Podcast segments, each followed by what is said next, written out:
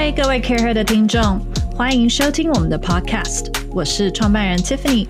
Care Her 呢是一个新时代商业女性的 Social Club，我们制作原创优质的内容和 Podcast，也定期举办很多会员制的线下社交活动，让更多商业女性可以互相交流人脉、共学，一起体验精致美好的 lifestyle。更多资讯可以上我们的官网 careher.net 参考。在我们的 Leading Ladies Podcast 中，我会邀请一位好朋友，他们是各行各业的商业领袖、创办人、经理人、改革者，听他们聊聊他们的真心话和为什么。准备好了吗？嗨，各位 Care Here 的听众，新年过了以后，大家有没有充足的休息到呢？应该很多人也有立下一些新年新希望吧。那我是这一集的主持人 Tiffany，我自己今年有个新希望，是我想要多多涉猎艺术。大家如果是我的年代，应该有看过《Sex and the City》，然后在里面 Charlotte 啊，就是比较端庄的那位 Charlotte，她的工作大家应该记得是什么，对不对？在伊朗的经济。那我们对这个工作有无限的想象，直到我认识了今天的来宾，发现哎，嗯，好像不是每个在艺廊工作的都这么的温文儒雅、娴静、呃内向啊。嗯嗯嗯，但是我们还是要给今天的来宾一个反驳的机会。那今天我们的来宾呢是陆游艺术的创办人 New New 红。那他的艺术品相当多元，从欧洲、北美、东南亚到东北亚都有。那他其实到现在不过是六年的时间了，但是已经办过非常多的展览，那让外界也非常深刻。除此之外呢，他合作的艺术家大多是比较不一样，不是台湾而已，就是以国际的艺术家为主。那他受到纽约大都会博物馆、纽约当代艺术馆，也就是 MoMA，还有巴黎的蓬。毕度中心、伦敦的 Tate 等美术馆有这些重要机构的肯定。说了这么多呢，我其实邀他来说我有点害怕，因为我们 私底下都是比较强的局。但是我觉得由他的眼中口中来认识艺术这件事情，是一个非常亲切的一条路。如果你跟我一样，其实对艺术不是那么了解，我觉得从妞妞口中来认识是不错的。我们来欢迎妞妞。好，谢谢大家。呃，我是努努，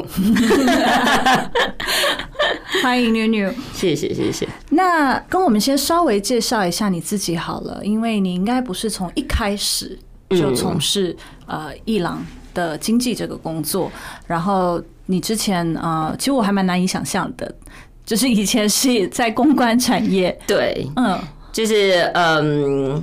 就是我其实是一个就是半路出家进艺术圈的人，嗯，那这件事情可能很多朋友都知道。其实我原本是在公关公司，就是我念完书之后，其实进入公关公司，然后那个时候操作的品牌是我最爱的品牌，哎，应该是说那个时候是我最喜欢的产业，就是运动行销的产业。对，那呃，我也就从这样子。开始了进入就是媒体沟通这件事情，所以在出就是刚开始出社会的时候，其实我就是真的是跟艺术完全无关的产业。而且你念的是交大。对，我是念传播管理的。对，所以其实你跟艺术这一块跟我们一般的想象真的不太一样。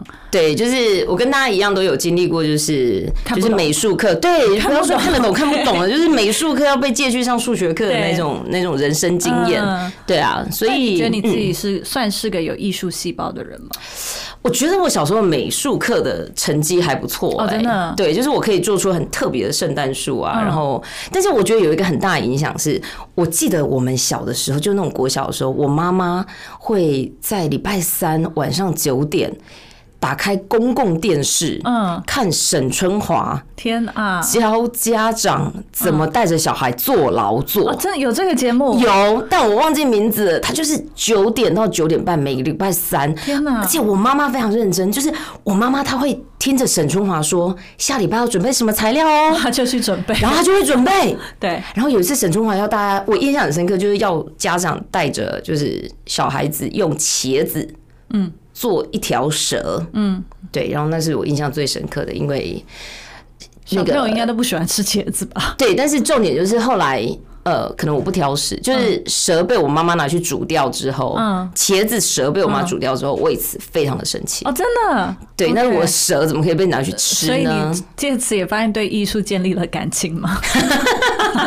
没有，就是我小时候有这样的经验嘛所以我觉得，我觉得父母亲的就是可能有一些影响，还是还是存在的。嗯，对啊，那你担任公关，然后甚至你后来在纽约将近十年的时间，累积了实力，也累积了很多产业经验，然后你自己开始创业，六年前，是然后你又专门代理，其实台湾大部分的比较小型的艺廊，他们代理比较多为本土的艺术家，但你又去代理的是呃国际的艺术家等等，对。这边有很多的有意思的策略跟有意思的转变。那你觉得自己最大的转变是哪三个？嗯，其实呃，对，就是我跟大多数就是充满抱负的年轻人当年是一所以你。曾经也充满了抱负，对，我是现在还超级充满抱负现。在还是只是方向不一样。就是我二十出头的时候，我那时候真的觉得我自己一定是公关界的第一女强人。所以你本来可能是 Samantha 那样子公关界 Something like that，呀变 Charlotte 是怎么一回事？对，但外形没有改变。对，对，就是我原本真的这样觉得，所以我其实，在刚踏入公关这个行业的时候，我是非常用力在工作的。嗯对，不过呢，就是一个因缘际会，所以我就二零零四年的时候去了纽约。那去纽约的时候，当然就是当地，我觉得缘分啦，就是认识的人，我。工作的就是我的室友，其实都跟艺术相关，所以我也因为那个时候必须要有一个工作，然后必须要就是打个工这样，所以就进入了当代艺术这一行所。以你该不会整天在 SOHO 区，你说在那边在那边廊那边跟艺术家混在一起我室友就是艺术家，啊？难怪，所以我那时候都觉得哇，好酷哦！这些人都不用工作就可以吃饭了。对 free spirit 的人，对对对对，吸空气都会饱的啊。所以当然，第一个最明显的就是职场上面的改变嘛。那我觉得，我觉得纽约对我的影响很多是人生观念上面。嗯对，呃，所以如果你真的要我说第二个会改变的，我想应该是对待事情、看待事情的观点。嗯，对，因为我觉得，嗯，就是当然我是一个对很多事情都很有意见的人，对对，然后觉得有点太多。但是我觉得就是因为在纽约生活，然后又透过就是嗯跟艺术家一起创一起工作，嗯，那透过他们诠释事情的方式，让我。看到不管是对种族啊、性别啊、门户之见呐、这种哲学上的东西，其实我觉得我这几年就是在那十年，其实得到的是一个很多的养分，然后让我看事情的态度变得很多元，也不一样，这样子。很多人都说艺术家很难一起工作。对，那你当初其实也跟一般人一样是正常的，比如说在交大念了呃传播管理，然后自己又在公关公司，所以其实工作的呃模式跟方向其实比较不是走艺术方向，但你突然一头栽进艺术，然后你的室友也是也是艺术家，你自己觉得在沟通啊，嗯或者是像你刚刚说观点上面有对开启了完全不一样的的一扇窗。你觉得这里面什么东西让你是愿意接受这件事情？因为很多人一开始会觉得，天哪，艺术家好难沟通。嗯，其实我我觉得可能是，可能我我非常，我是一个非常有好奇心的人。那对我来讲，那是踏入一个从小到大在台湾没有接触跟经历过的一个、一个环境、一个场域。然后我觉得，因为这个好奇心，所以其实当我在一开始面对他们的时候，其实我的心态很开放，OK，即便他跟你真的很不同，真的很不同。对。然后我也觉得，像我有一个艺术家，他为了让植物晒太阳，对，他会每天下午把所有植物放进超市里面那种那种推车，嗯。然后推到中央公园去晒太阳，哦哇，OK，然后每天让植物就是晒得饱饱的之后，然后就回家。，OK，他们有一些坚持了，对，对，可是就像这种观点，我一开始我当然会觉得，哦，这是很有意思啊，我很好奇，嗯，然后开始去问，嗯，然后可能因为我非常好奇，然后我又就是，对我又不是一个太。就是太太无聊的人嘛，所以就慢慢建立了一个有趣的沟通沟通的方式。嗯，然后还有一点就是，我觉得我非常的尊重他们的生活形式跟他们的艺术品，然后我觉得这件事情他们是有感受到的。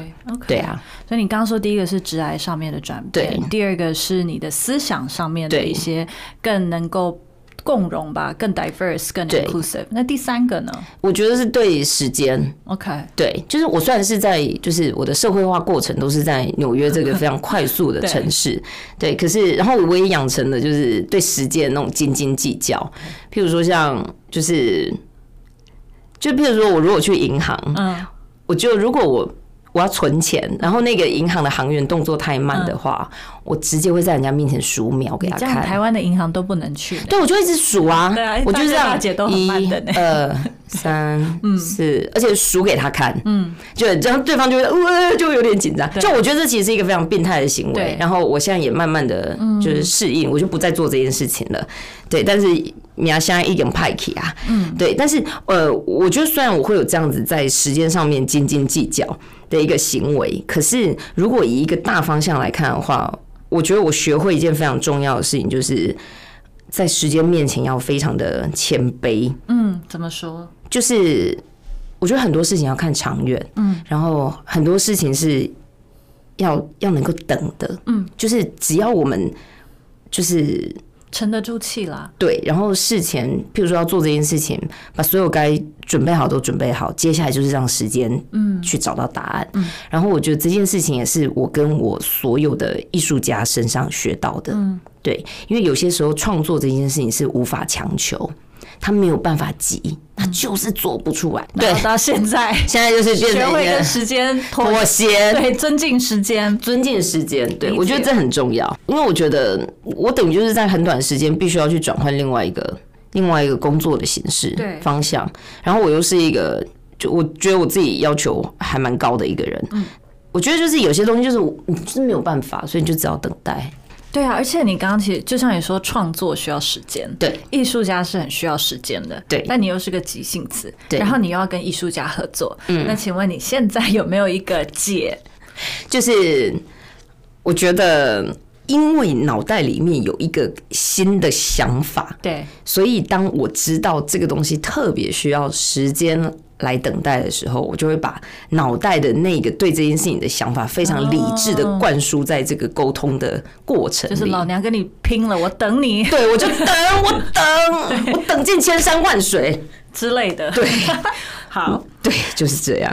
我另外想要跟你聊聊是以小博大这件事情。对因为你的团队不不大不大，四个人。对然后再加上你的艺廊也跟国际艺廊，呃，在 scale 上面比起来也不是最大，但是你的成效是非常好的，所以很多人会用以小博大来形容，呃，你的你的整个商业模式跟你的整个品牌，呃。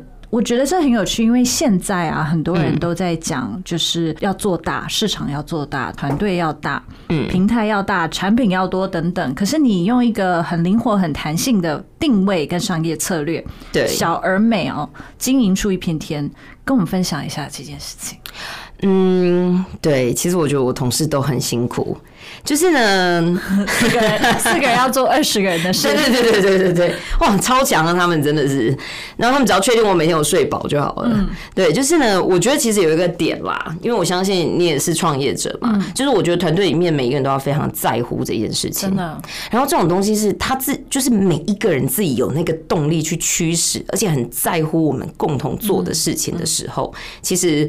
我觉得事情都会发生，嗯，只是说这个精致度跟就是整个质量怎么样再继续雕琢，这就是要透过整个团队的默契跟经验，嗯，然后再来就是我自己真的觉得，就是我们这种小规模的公司，然后想要做的事情又这么多，我自己会给我自己一点 credit，就是我觉得我有很强大的意志力，嗯，对，就是我就觉得，就我会忘记说啊，其实只有甲乙丙丁四个人，我会觉得我们有 A 你 B 带 C 了 D 千到对对对对对，就万马奔腾这样，但没有，只有四个人，四只马，对，四只小小的马这样子，对，但是但是我，可是我觉得我就是那种，反正我要就是一定要，我就一定要做到，嗯，要不然我也不会把它提出来。但是我们可以有讨论的空间，可是一定要做到讨论的空间，但还是要做到，嗯，对。那我觉得就是我，对我觉得我自己的意志力还蛮坚强的，然后我觉得我对同事很敢要求，嗯，对，就是我觉得这是你的生命，可是也要要求也要有成果啦，所以表示当然当然这个是很厉害的人才能够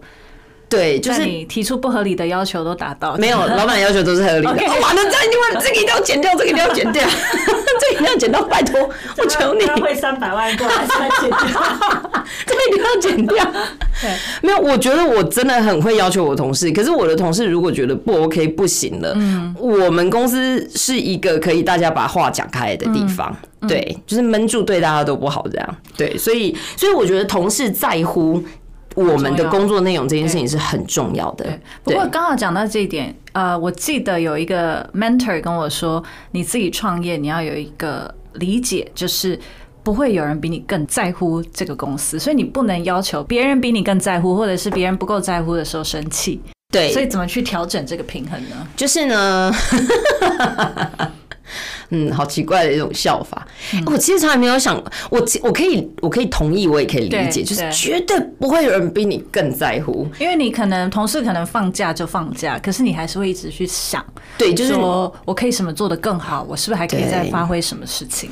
那我自己也调整过，我一开始也会觉得，为何你们没有在想，都没有人在听吗？这样子。但我后来就是这句话，我会常常会记得，就是不会有人比你更在乎你的 baby。那也应该是这样，因为你是 founder 嘛。对，但是我必须要说，我觉得蛮蛮客观的事情是，我这一路六年多来。我觉得我的伙伴里面总是有几位，嗯，比你还在乎的，就是哦，要是比我还在乎，我公司一定让给他们。没有，就是我会感觉到他们是在乎，哎，对。然后我不会觉得说你怎么没有比我，或者跟我一样在乎，就可能在我认知里面，我觉得这本来就是不可能的事。那他们只要多做一点点，我就觉得啊。感恩呐，就感恩的啦。对，但我我还是必须要说，我觉得这一路以来，我确实有几个同事，包括我现在的同事，我觉得他们就我来说，我觉得他们是在乎的，他们有让我感受到。对，对啊，所以这些灵活度等等，其实回归本质，就是大家要够在乎这件事情，对，才有可能啊，用可能事半功倍的方式。带一个小而灵活的团队去达到这么多你想要达到的事情。对，而且我觉得团队之间可以有办法直截了当沟通是很重要的。嗯，对，这样就不会浪费太多的时间。对，对啊。另外一个想要跟你聊的是。国际化这种事情啊，现在就是大家很流行要 international。对，你怎么去定义这件事情？因为台湾呢，大家总是说要国际化。那国际化以你跟你的产业来说，你觉得是什么？比如说是所谓的你带的作品啊、视野啊、经验啊，你的市场很大，还是怎么样去定义？你觉得这样有达到国际这件国际化这个标准？嗯，其实我觉得就我们这个产业来说的话。我觉得我们在做的事情，其实就是在我们只我们没有选择，我们只能走国际的，就是本土跟国际的市场必须要同时的兼具。那尤其是我觉得以我的以 New File 来说的话，更是独特，因为呃，不管我们就是以画廊本身挑选艺术家的时候，我们的一开始的企图就是要找国际上重要的艺术家，那多样性，然后多元化。这件事情本来就是在一开始自然而然就发生的，嗯，然后嗯，那因为我们带来的作品是国际上的。就是当然有台湾艺术家，可是也有国际上的其他不同国籍的艺术家，所以我们的藏家自然就有机会去跟这些国际上的艺术家交流对话。对我们其实有蛮多客户是他们也收很多年，看很多年，然后也就是不辞千里的去各国看展览、看作品。但是只是我们提供了一个平台，是让他们在台北、在台湾，其实就有机会跟一个荷兰艺术家、德国艺术家聊，就是他们到底在创作什么。这样，所以我觉得，就我们其实因为这样子的，我们的产品内容，以至于其实我们的客户本身就已经是在那个国际接轨的位置上面了。对，那当然就是艺术家的话，因为我们会试图要把台湾的艺术家带到国际上，透过一些艺博会之外，其实呃，光是我们就是把其他国籍的艺术家带到台湾来，那这些艺术家他们呃，因为在这边做展览，作品被收藏，所以他们自然就把台湾的这个地方、台湾的人视为对台湾的台湾的画廊、台湾的。台湾的收藏者拉回他们原生的那个城市里面。所以其实我觉得我们一直在做就是一个国际上交欸对就是一个国际交流。所以我其实不会觉得说啊，我们要怎么样做才会更国际化。我觉得我只是刚好是一个在台北开的一家画廊，可是其实我们在做的事情本来就一直都是从国际的角度在看的。那应该很会办签证哈，很会帮他哦，超会！超申请签证。我们最近的艺术家是古巴艺术哦家，下一档是秘鲁艺术家。哦，我跟你讲，我光是想东西要怎么运进来，我就觉得，啊哇，我跟你讲，真的。所以是专业海运跟那个对，我们基本上就是对各国在台协会，很棒。之前刚好嗯也聊到，其实我觉得很多比较小型的团队，或者是比较刚开始的创办人啊、我常听到他们说的是资源不够这件事情。嗯，但我在你身上没有听到资源不够，你也很少，大概大部分你跟我说都是哎、喝一杯啦，对对怕酒不够了。对。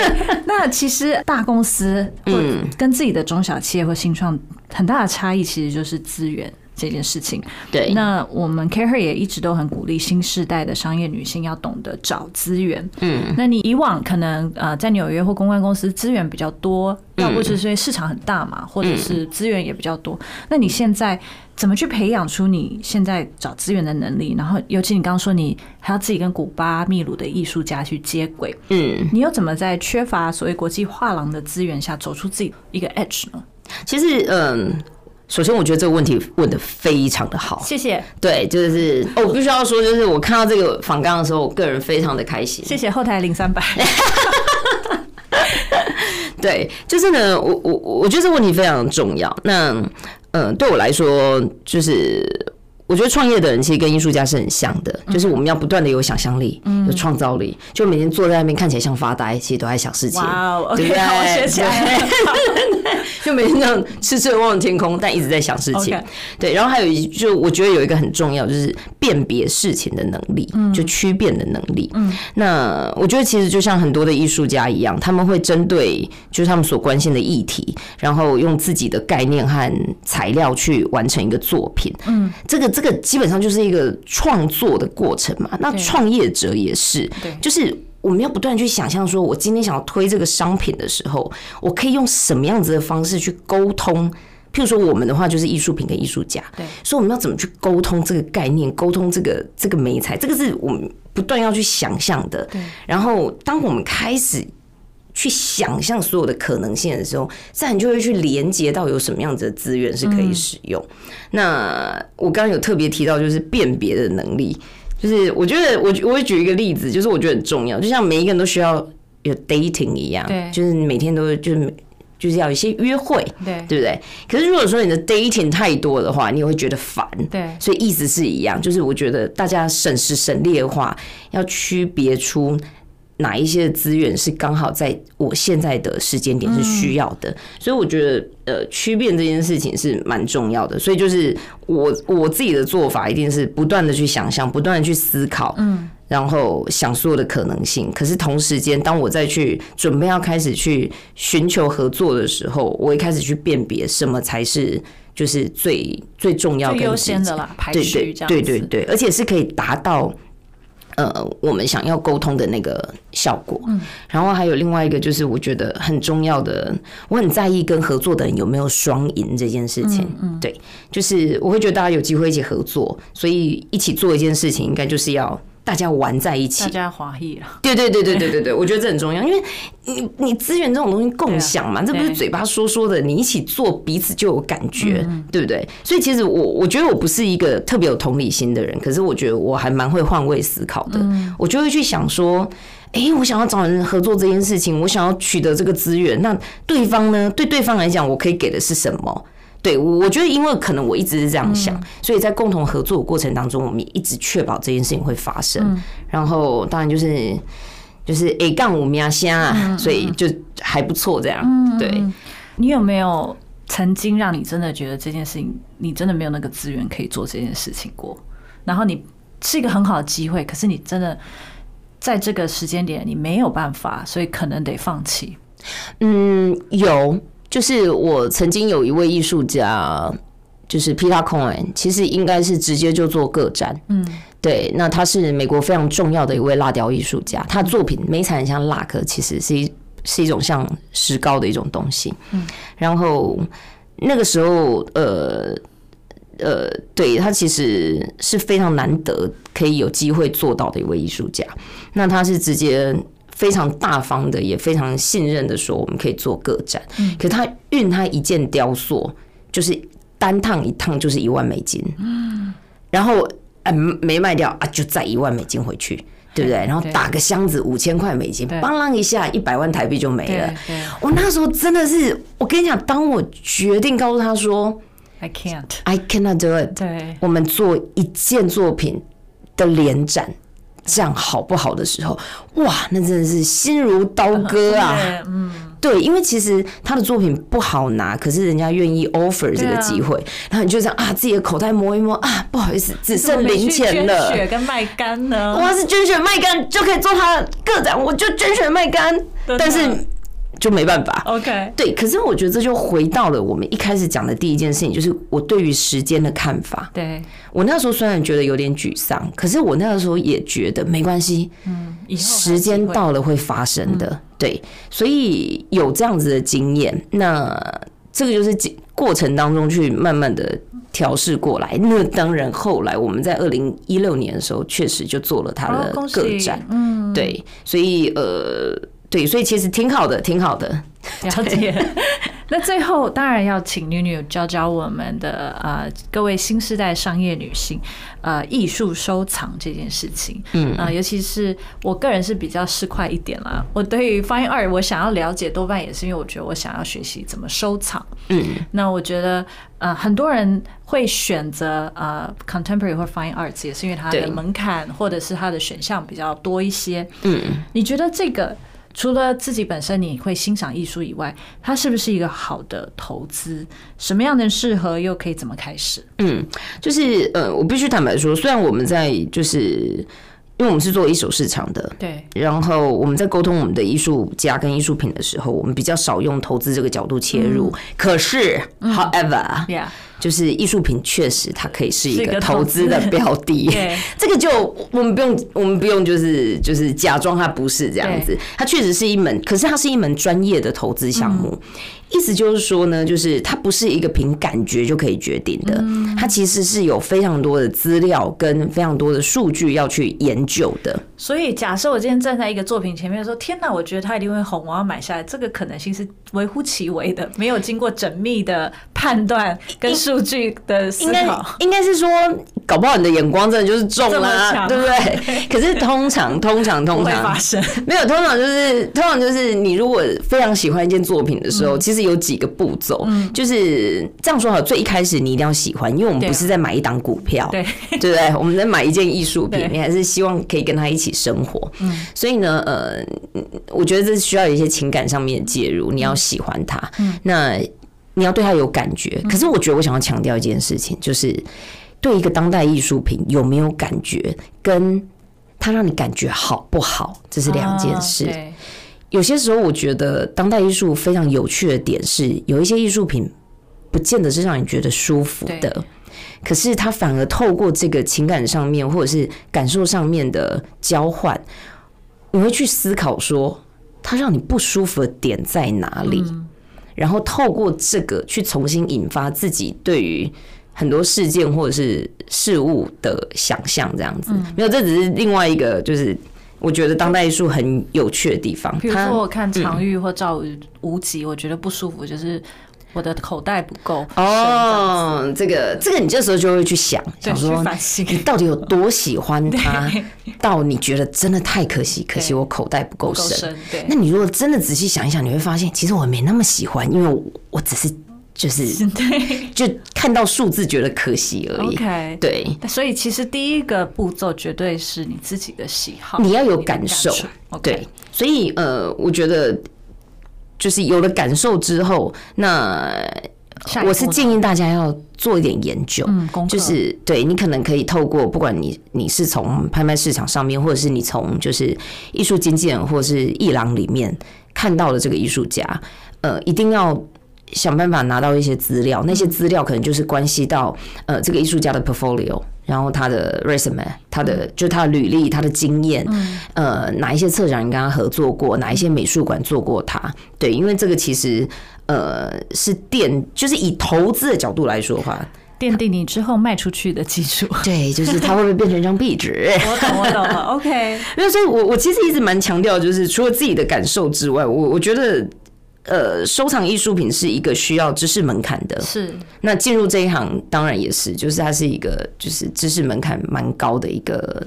一个一个一个一个产业，好啊。对，那最后我们因为 New New 其实也会接下来会陆陆续续在 Care 有不少专栏，跟我们教大家看所谓的你刚刚讲呃一级市场跟二手市场的这些呃商业模式、伊朗商业模式以及不同的艺术家。最后可不可以给两大家一个 take away？你最近在关注的是哪个哪个艺术家，或者是哪一个很有收藏价值？哦。因为看我现在看你的眼睛都是钱，对我也这么觉得。我代表，因为我只看到你美貌的眼神。我代表那个只是商业女性们。我觉得，嗯，当然可能大家就会觉得说，因为我现在正在展古巴艺术家嘛，但我觉得拉丁美洲是一个值得关注的市场。对，我觉得，呃，因为其实，呃，呃，非非裔籍就是所谓的。非洲籍、非裔籍，哇！你看这里马上就是种族上面的用字要非常的小心。对，就是呃，非裔籍的艺术家其实已经受到很长一段时间的关注在市场上。OK，但我觉得其实拉美一直都是拉丁美洲，其实一直都是都是嗯。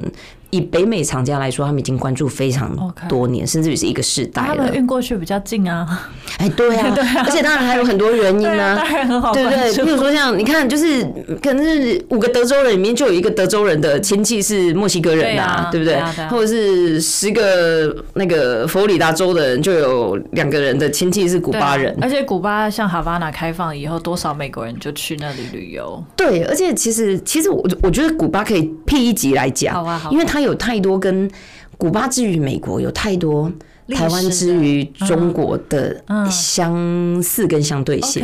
对它其实因为这样子的一个特殊性，所以造成它的艺术创作有非常。多元多角，嗯，然后得到很多人的关注。我的想象是因为非裔、非洲裔的艺术家会想到它颜色很奔放，可是拉美我也觉得他们颜色应该也是有一种热情奔放在里面，他们展现方式会颜色就是自然就会不一样。可是如果说以譬如说呃主题那些，对就不一定，不一定哦。对，有一些是非常冷静的、理性的，因为像如果你们你们有空。看我们现在展的那个古巴艺术家，其实你会蛮惊讶，因为他们的作品背后有绝对的科学哦，真的，嗯，真的是绝对的科学。那这当然也就回应回去，就是古巴的整个呃，他们的高等教育是怎么训练的？OK，对啊，哇，古巴真的是太神奇了，欢迎大家跟我一起去玩。好，那我们也偷偷预告，因为 Care Her 我们线下的活动有 VIP 活动，所以有一些 VIP 活动我们有安排到路由艺术，可以去抢先。鉴赏，然后也会有 New New 来带大家看这次的古巴艺术的展，所以我们也很期待接下来有更多透过 New New 的生动有趣的解说来理解，更加理解当代艺术跟 Fine Art 这些。谢谢大家，谢谢谢谢。大家喜欢我们的 Podcast 吗？欢迎大家帮我们在 Apple Podcast 上面评分并留言，更可以分享给适合的好朋友听哦。Justco 是一个富含设计质感的 Co-working Space，在台北有三个据点 c a r e 的办公室也在这里哦。欢迎大家来 Justco 找我们玩。